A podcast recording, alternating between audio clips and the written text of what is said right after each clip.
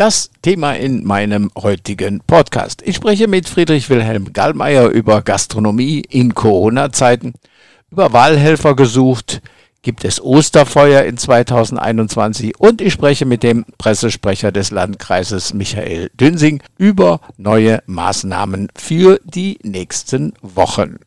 Ich wünsche Ihnen gute Unterhaltung. Nienburg die Woche. Ein Podcast mit Egon Garding.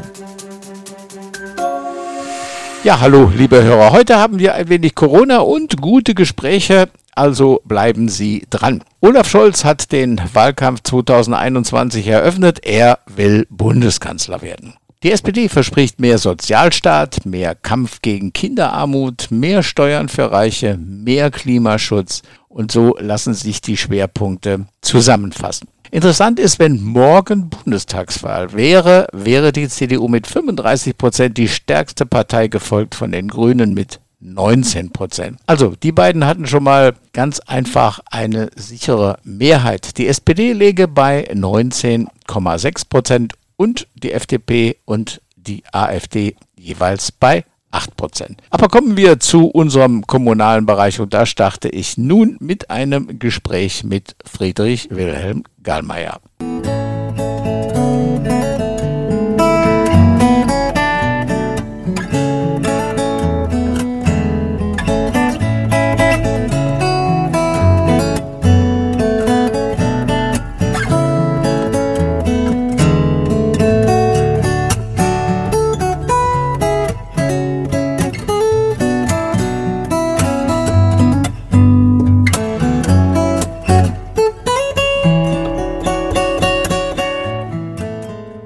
So, zu Gast heute in meiner Sendung Friedrich Wilhelm Gallmeier. Er ist Vorsitzender des Deutschen Hotel- und Gaststättenverbandes. Hallo, Herr Gallmeier. Guten Tag. Sie sind selber Betreiber einer großen Gaststätte mit Saal- und Hotelbetrieb.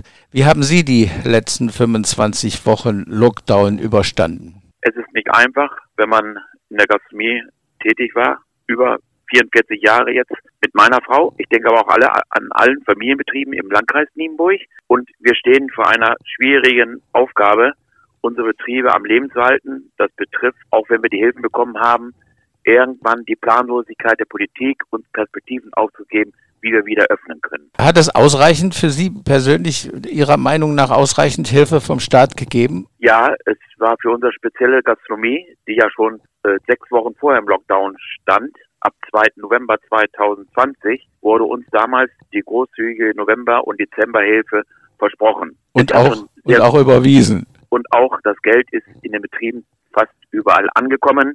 Des Weiteren gibt es ja noch die Überbrückungshilfe 3. Das dauert aber ein bisschen länger, denn jetzt diese Hilfen sind in vielen Betrieben jetzt schon wieder aufgebraucht, weil wir ja den Februar und Januar 2021 schon vorfinanziert haben. Hier geht es hauptsächlich um die fixen Kosten, die Kosten, die immer da sind.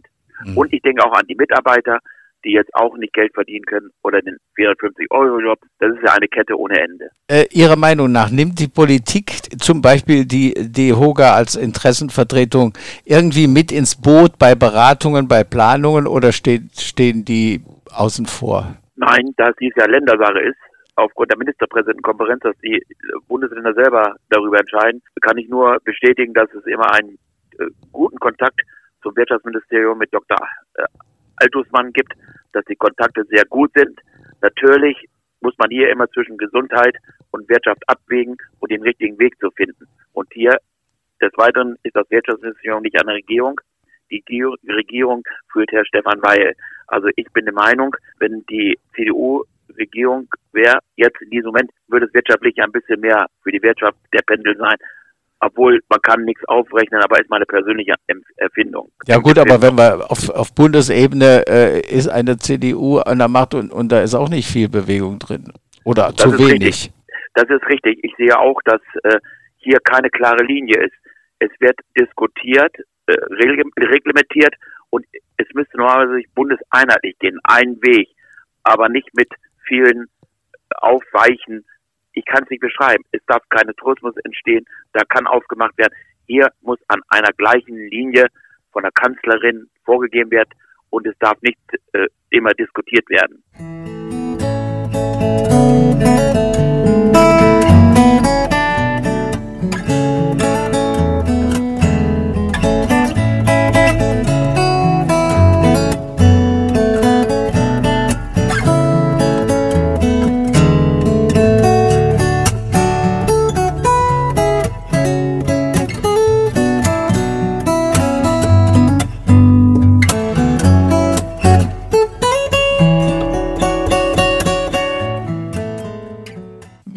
Ihre Eröffnungsperspektive aus? Wäre es Ihrer Meinung nach kurzfristig möglich, äh, die Gastronomie zu öffnen?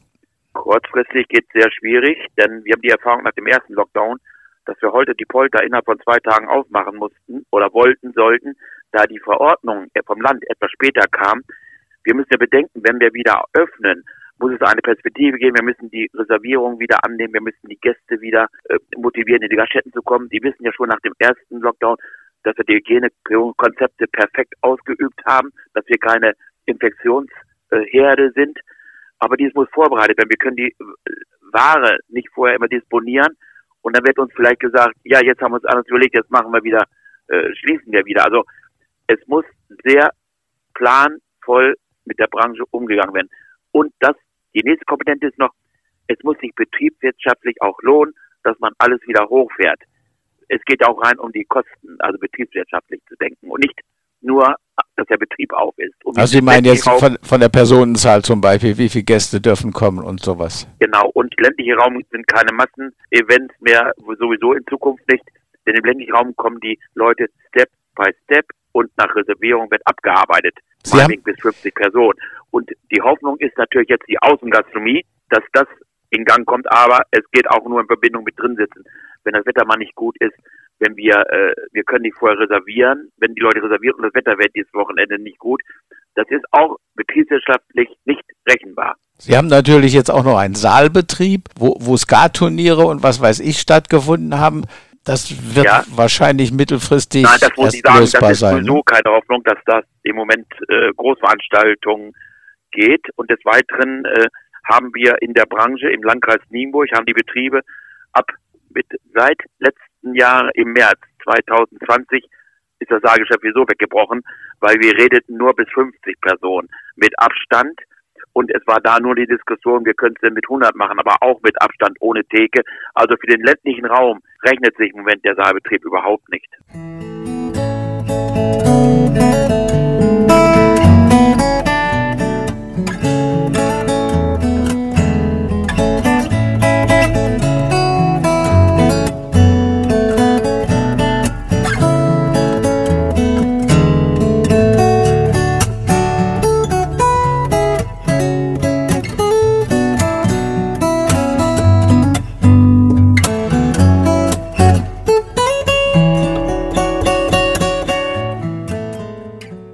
wir mal zu dem Personal. Konnten Sie Ihr Personal oder können Sie Ihr Personal halten bis zu einem Start? Wir können wir konnten halten, wir haben gute Kontakte. Man hofft immer, dass die Kräfte wiederkommen. Und es ist auch eine gute Regel mit der Kurzarbeit, dass das Geld weiterfließt, aber natürlich nicht bis 100 Prozent. Des Weiteren muss man ganz klar sehen, wir haben natürlich die Befürchtung, dass gerade unsere Aushilfen, 450 Euro Jobs, die wir gerne wieder haben wollen oder auch guten Kontakt haben, dass die dann irgendwo in anderen Branchen gesucht werden wie in der Kurzzeitpflege oder in betreutes Wohnen, Betreuung der Menschen.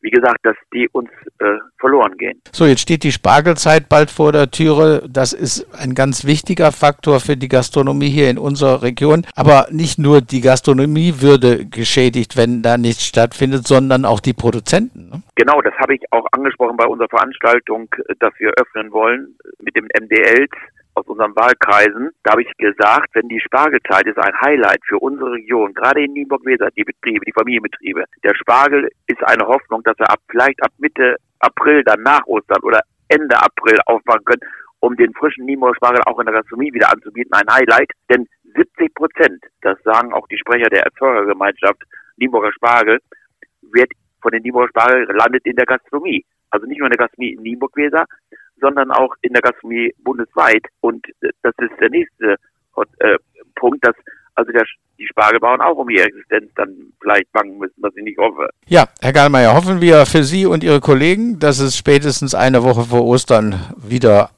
langsam oder auch mittelfristig losgeht. Und vor allen Dingen, das ist ja auch ganz wichtig, Sie haben es eben schon erwähnt, dass es keinen Rückschlag gibt. Denn dann müsste wieder zugemacht werden. Ja, ich habe mal sagen, auch im Vordergrund steht natürlich die Gesundheit. Gesundheit unserer Gäste, die Gesundheit der Mitarbeiter, selbst die Betriebe, die Familienbetriebe sollen, mögen auch alle gesund bleiben.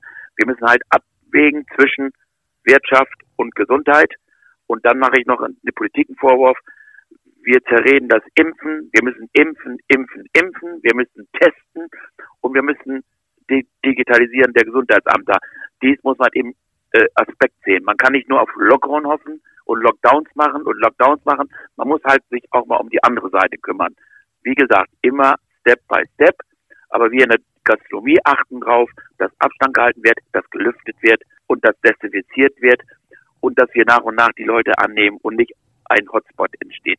Und wenn es alles in Privat geht, dann haben wir das Problem, privat wird nicht so viel kontrolliert, das ist auch nicht, soll auch nicht kontrolliert werden, bloß wir müssen noch wieder kontrolliert ausgehen können, als wenn man sich heimlich irgendwo trifft und es bleibt geheim. Prima, das war ein schönes Schlusswort. Das war Friedrich Wilhelm Gallmeier, Gastronom und Kreisverbandsvorsitzender des Deutschen Hotel- und Gaststättengewerbes. Vielen Dank Vielen für Dank. das Gespräch. Danke.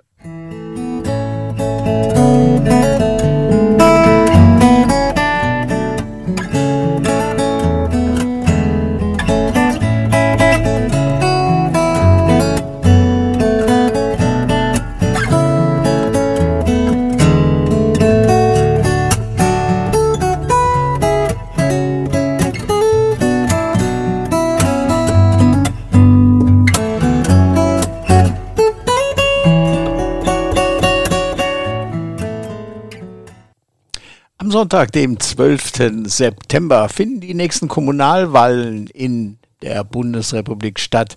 Kreistagswahlen wird es geben, es wird Stadtratswahlen geben und die Wahl der Ortsräte hier bei uns, zum Beispiel Erichshagen-Wölpe, Holtorf und Langendamm. Und es wird ein neuer Bürgermeister gewählt. Und dafür sucht die Stadtverwaltung Wahlhelferinnen und Wahlhelfer, um einen reibungslosen Ablauf dieses Wahltages zu gewährleisten. Sie brauchen 380 ehrenamtliche Wahlhelfer und Wahlhelferinnen.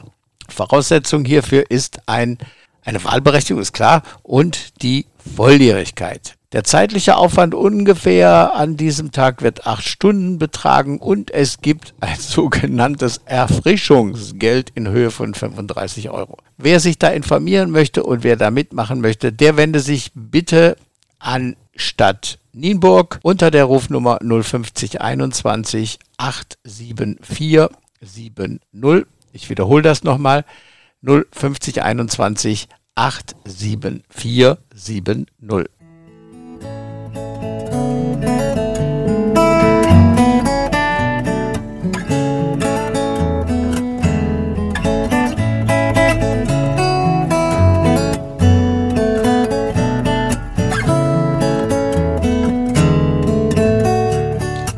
Tja, wegen der weiteren Entwicklung im Umgang mit der Corona-Pandemie können die Osterfeuer, die immer so in den ersten Aprilwochenenden stattfinden, nicht durchgeführt werden. Der Sinn und Zweck von Brauchtumsfeuer, das ist die Zusammenkunft der Menschen zur Pflege dieses Brauchtums und das ist in der aktuellen Lage leider nicht möglich und so werden die Osterfeuer in und rund um Nienburg in diesem Jahr nicht stattfinden.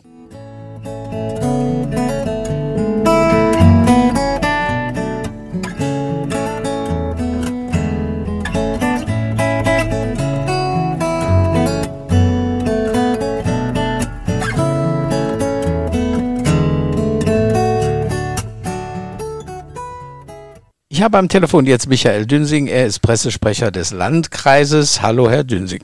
Ja, hallo Herr Garni, ich grüße Sie. Bevor wir zu aktuellen Thema kommen, äh, am vergangenen Wochenende waren Impftage in Drakenburg. Wie sind sie verlaufen? Es wurden wohl Ärzte und Physiotherapeuten und medizinisches Personal geimpft. Es wurde medizinisches Personal geimpft, genau. Das sind äh, bestimmte Berufsgruppen, die mit dem Wirkstoff AstraZeneca verimpft worden sind. Insgesamt hatten wir 660 äh, Impfungen. Man kann damit sagen, dass es also sehr gut angelaufen ist oder sehr gut gelaufen ist an diesem Wochenende. Und ja, wir konnten also dann auch diese Berufsgruppen gut verimpfen und das ist auch für kommenden Samstag wieder geplant. Wer kommt dann weiter noch diese Berufsgruppe kommenden Samstag? Auch am kommenden Samstag sind wir weiterhin das medizinische äh, Personal quasi dran mit, äh, mit der Impfung, sind aber auch ähm, Berufsgruppen dabei, die ausgewählt aus der Prioritäten, Prioritätengruppe 2 stammen. Das können also auch äh, kleinere Berufsgruppen sein aus der stationären oder teilstationären Pflege, beispielsweise in Senioreneinrichtungen, aber auch unter anderem die Polizei kann dann dort geimpft werden, insofern sie in ihrem in der Ausübung ihrer Tätigkeit, ihrer beruflichen Tätigkeit einem besonderen Infektionsrisiko ausgesetzt sind. Das Angebot wird gut angenommen. Das Angebot wird sehr gut angenommen. Wir planen also auch mit kommenden Samstag wieder 600 Impfungen vorzunehmen und das, die Nachfrage ist sehr groß, ja, kann man so sagen. Gibt es schon irgendwelche Erfahrungen, also ich sage jetzt mal Rückläufer von, von, dass sich Leute äh, gemeldet haben, denen es nicht gut geht nach dem Spritzen oder dass es Nebenwirkungen gibt? Also AstraZeneca äh, steht ja ein bisschen in der Kritik, dass dieser Impfstoff mit Nebenwirkungen verursacht. Wir können für uns sagen, dass der größte Teil der Verimpften äh, keine Nebenwirkungen hat beziehungsweise wenn es Nebenwirkungen gibt, dann sind es leichte Verläufe, beispielsweise Kopfschmerzen oder vielleicht leichte Übelkeit. Aber äh, wir können nicht bestätigen, dass es zu schwereren Verläufen gekommen ist. Normalerweise haben die Personen sich nach einem Tag dann gut erholt, das wäre dann ja der Sonntag und am Montag äh, sind sie dann auch wieder zum Dienst gegangen. Es gibt natürlich dann auch Personen, die vielleicht am Montag dann doch noch sich eine Auszeit genommen haben aufgrund der Nebenwirkungen und sich dann kuriert haben. Aber schwere Verläufe, Krankheitsverläufe können wir nicht bestätigen. Ein Hörer hat mir geschrieben, dass es Probleme gibt mit der Zufahrt zum Impfzentrum. Ist da was bekannt von oder ist, ist das schwer zu finden? Also ähm, aus eigener Erfahrung kann ich sagen, dass das Impfzentrum schon weiträumig, also der Weg zum Impfzentrum weiträumig beschildert ist und dass dort ja dementsprechende Hinweisschilder an den Straßen aufgestellt sind. Die meisten reisen ja mit dem Pkw an und wir haben die Erfahrung nicht machen können, dass es dazu vermehrten Anrufen oder Hinweisen gekommen ist, dass die Zufahrt erschwert ist oder nicht so gut zu finden ist. Also ich persönlich kann sagen, dass gut ausgeschildert ist und äh, man dort den Weg dort auch gut finden kann. Wie weit ist es mit Hausarztimpfungen? Ist da schon Land in Sicht? Von unserer Seite aus äh, kann ich sagen, dass da natürlich Bestrebungen sind, äh, auch dass Hausärzte halt auch äh, den Impfstoff äh, verabreichen können und verimpfen können. Allerdings kann ich da zu diesem Sachverhalt noch keinen konkreten, kein konkretes Datum sagen und keinen konkreten Start. Da sind wir natürlich auch, wie bei vielen anderen Dingen, vom Land Niedersachsen abhängig, beziehungsweise wir warten also quasi, wir sind in Abstimmung mit dem Land. Ähm, ein konkretes Datum kann ich leider zum jetzigen Zeitpunkt noch nicht nennen. Heute war Pandemiestabssitzung. Was gibt's Neues für den Landkreis? Also wir können vermelden mit Stichtag heute, dass wir insgesamt 9.309 Impfungen vorgenommen haben. Von diesen 9.309 Impfungen gab es 6.066 Erstimpfungen und 3.243 Zweitimpfungen. Genau, mit, bei den Erstimpfungen sind wir mit den Altenheimen durch und wir sind jetzt also dabei, bis spätestens Ende März äh, oder beziehungsweise jetzt in den nächsten zwei Wochen bis Ende März auch die Senioreneinrichtungen alle komplett durchgeimpft zu haben. Und ja, das ist auf jeden Fall erstmal ein Ergebnis, was wir von heute vermelden können. Es geht also auch mit den Impfungen hier in, in ähm, Impfzentrum weiter. Wie ich schon anfangs sagte, die, die Nachfrage ist sehr hoch und wir sind also dabei, auch die Kapazitäten auszubauen.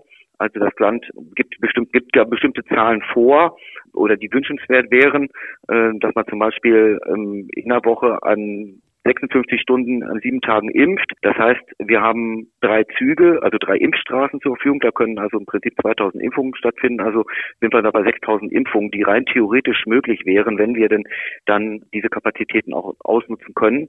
Dazu muss man sagen, es ist natürlich auch wieder maßgeblich davon abhängig, dass genug Impfstoff da ist. Aber wir bereiten uns vor und ja, die aktuellen Planungen laufen gut, dass wir also auch dann den Vorgaben des Landes erfüllen können. Gibt es äh, sonst weitere oder gibt es sonst Einschränkungen über die, die es jetzt schon gibt, hinaus oder Ent Entlastungen? Sprich Einzelhandel, sprich Gastronomie, also wir müssen natürlich jetzt erstmal die, die neue Verordnung abwarten. Die Bund-Länder-Konferenz hat ja gestern stattgefunden. Das heißt, wir werden demnächst auch darauf reagieren. Kann sich eigentlich so ein, sag jetzt mal, ein Landkreis äh, über die Richtlinien von Hannover hinwegsetzen und könnte sagen, äh, wir machen jetzt die Straßen, äh, die, die, die Außengastronomie auf oder sowas? Oder ist man da wirklich an, an den Länderentscheid gebunden? Also es gibt natürlich, es gibt bestimmte Dinge, die wir tun dürfen als Landkreis. Ja, das ist natürlich auch immer inzidenzwertabhängig und situationsabhängig. Wir hatten ja zum Beispiel, äh, die, ein Beispiel möchte ich ja zu nennen, wir hatten die äh, Grenze der 200er Inzidenz, die dann belegt wird mit einer Ausgangssperre. Das müssen wir nicht zwingend umsetzen. Das heißt aber im Umkehrschluss, wir können Maßnahmen verschärfen, wenn wir ein Infektionsgeschehen erkennen, das diese Maßnahmen notwendig macht. Und dazu gehört zum Beispiel, das haben wir ja in unserer Allgemeinverfügung ja auch so beschlossen, die wir jetzt ja ein bisschen lockern, da gehört auch zum Beispiel dazu, dass in den Heimen mehr getestet wird, dass zum Beispiel kein Sportunterricht äh, an den Schulen stattfindet, außer es ist äh, abiturrelevant oder prüfungsrelevant und solche Dinge also können wir verschärfen, ja. Aber grundsätzlich halt müssen wir uns natürlich an die Verordnung des Landes halten. Gut, dann arbeiten wir uns von Woche zu Woche vor. Das war Michael Dünsing, Pressesprecher des Landkreises. Vielen Dank für das Gespräch. Sehr gerne, Herr Garding. Danke.